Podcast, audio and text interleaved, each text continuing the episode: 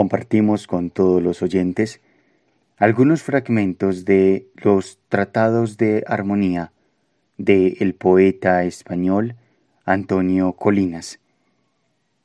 Son estas reflexiones, aforismos, impresiones, contemplaciones, tal vez, una invitación al respirar, una invitación al contacto lento y cuidado con las palabras. Sean bienvenidos. Venus temblando húmeda y pura sobre el horizonte en un cielo de un azul casi negro. Me esfuerzo por leer en su luz y de esa luz brotan durante unos segundos los momentos en que he sido más feliz. Algo debe de haber en esa estrella, o más allá de su luz temblorosa, muda. Allá arriba debe de estar la verdadera vida, puesto que todo lo que en nosotros está vivo no cesa de ascender. Árboles, aves, miradas. Por el contrario, todo lo que muere busca la caída hacia la tierra, hojas secas, aves heridas, la mirada del hombre derrotado. ¿Cuál es la razón más poderosa para vivir? Sin duda, el respirar conscientemente. La respiración es uno de los escasísimos bienes que nos conducen gratuitamente a la armonía. Pero suele ser tanta nuestra diaria confusión que habitualmente ni siquiera somos conscientes de que respiramos. En este año en que se celebra el centenario de la muerte de Emily Dickinson, está bien recordar su imagen de que el poema verdadero respira. Ninguna sensación más hermosa a la hora de leer un poema auténtico. ¿Y qué imagen usar para el mal poema? para el falso poema? En el mal poema la palabra ni siquiera se pudre o hiede, está seca como las hojas caídas y sin savia del invierno.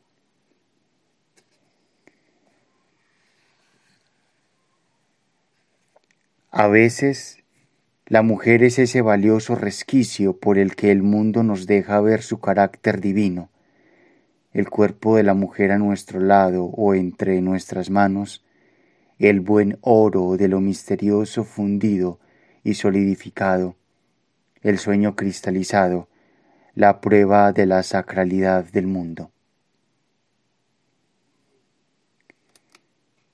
Pasamos los años haciéndonos desesperadas preguntas y no sabemos que a nuestro alrededor todo son respuestas ahogados en un turbión de preguntas, no queremos o no sabemos ver las respuestas continuas que la naturaleza nos da. Rara vez aceptamos el mundo tal como es, como una única y clara respuesta.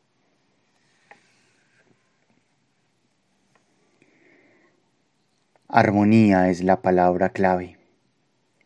La vida, el mundo, es una armonía que nos empeñamos en vivir en desarmonía. Seguir los ciclos, las estaciones, las mutaciones naturales, observar el curso del macrocosmo y del microcosmo y adaptarnos periódicamente a ellos, vivir en plenitud, esperar con calma cuando nos asalte algún mal, evitar en cualquier caso la desarmonía. Esta es la clave del ser.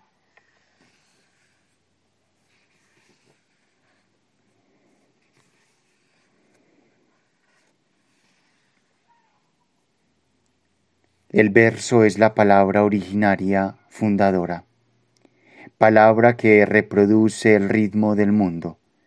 Por eso, al leer el verso, al respirar las palabras, respiramos el ritmo y la música del mundo y nuestro pecho se inflama entonces de eternidad musical.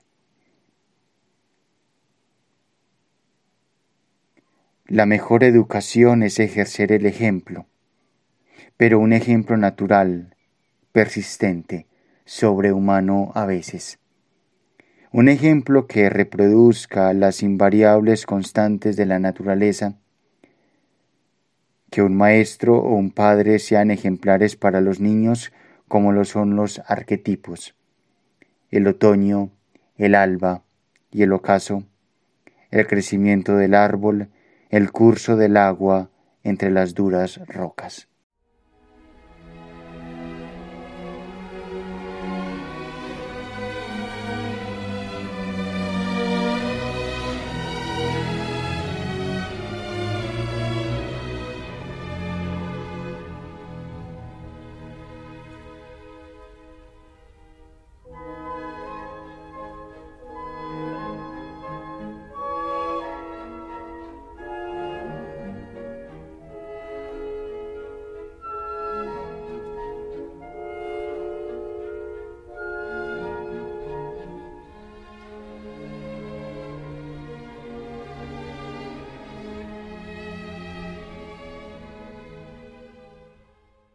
Leer en absoluto silencio es como si por unos momentos ese silencio se transformase en mensaje de lo que leemos, un lenguaje que los oídos devoran.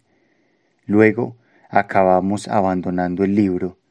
Sucede que el silencio se ha impuesto a la lectura, el vacío fértil a todo tipo de mensaje, por más absorbente que éste sea. Oyendo el silencio, acabamos leyendo el silencio.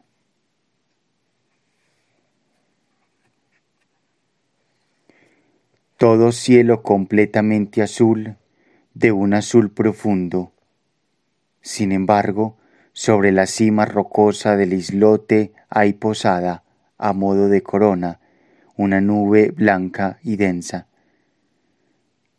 Lo más duro, la roca, se funde con lo más atmosférico, la nube, formando un símbolo inexplicable.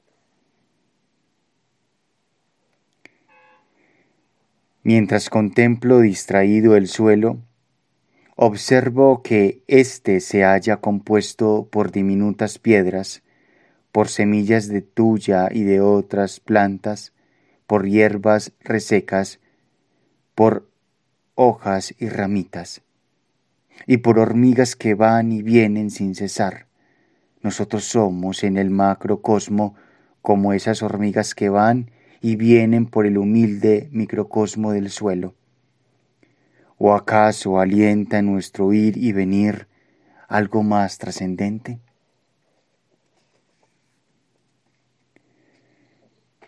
El abismo del acantilado es de una belleza infinita los seres humanos no pueden imaginar nada más hermoso que ese trozo de mar que abajo se divisa entre rocas y troncos de pinos desde la altura de casi cuatrocientos metros.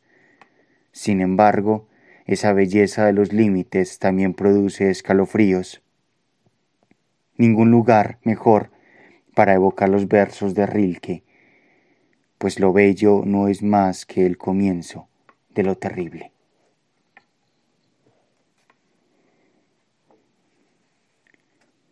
La armonía es compleja y misteriosa.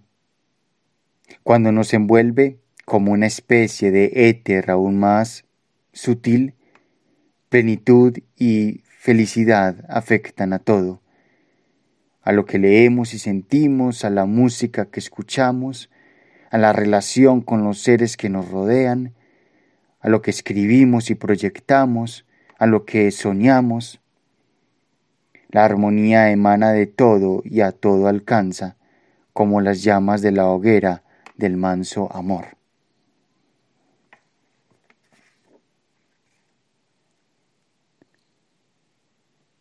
Hace veinte años que al pasar por el camino contemplo la misma bicicleta oxidada, casi negra, que alguien abandonó un día. Alguien que, como yo, se niega a apartarla de la vista, a acabar con ese trozo de tiempo congelado, oxidado, con ese símbolo de la muerte que fue vida.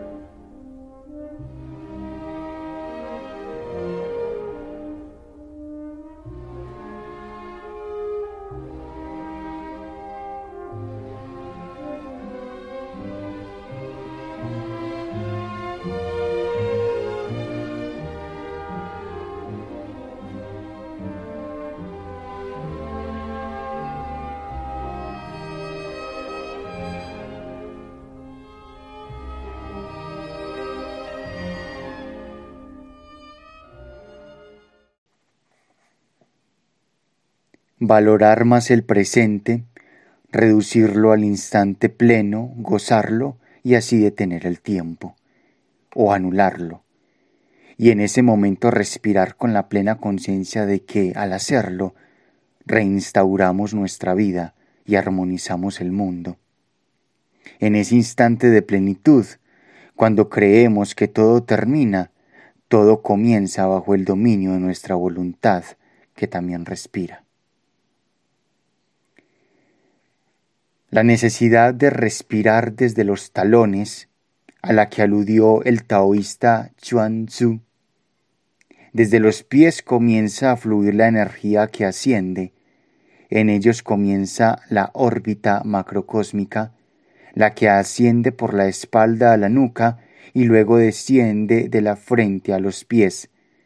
Por eso, los talones deben ser los primeros en respirar.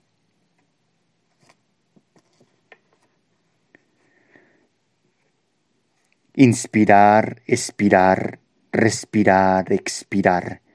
Dulces palabras que suenan muy cercanas, pero que se diferencian profundamente en su significación. Ellas fijan los límites del ser y del no ser, de la vida y de la muerte.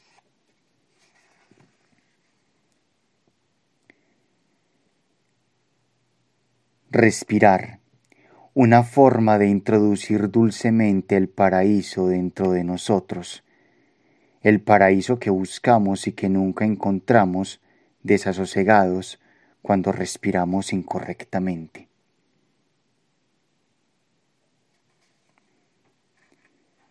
Heráclito fija la importancia del respirar en el olfato. Con la oscuridad que le caracteriza, nos dice en uno de sus fragmentos que incluso las almas olfatean, respiran en el más allá.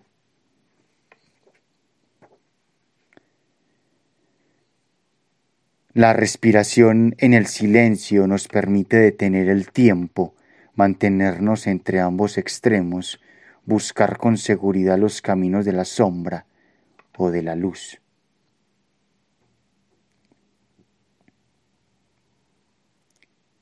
Cierra los ojos, respira la música de las cigarras, respira la luz.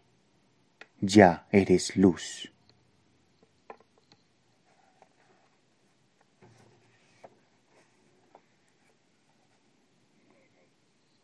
Las líneas de tu cuerpo son las líneas de mi alma. Las sigo con mis dedos y te reconozco y me reconozco. Con esas líneas construyo lo que soy y lo que quiero ser. Siguiendo esas líneas respondo a las preguntas, desvelo todas las dudas posibles. Laberinto de las horas y de los años que he pasado enredado en mi confusión, y que tu laberinto, aunque yo no lo supiese, me iba deshaciendo. Las sendas que perdí y que hallé en ti, los caminos extraviados de continuo que siempre iban a parar a tus manos, como mis manos a tus manos. El jeroglífico de los besos, que parecían no ser nada, pero que conducían con dolor a la ruta cierta. Tu cuerpo, geometrías del fuego, arquitectura de las almas.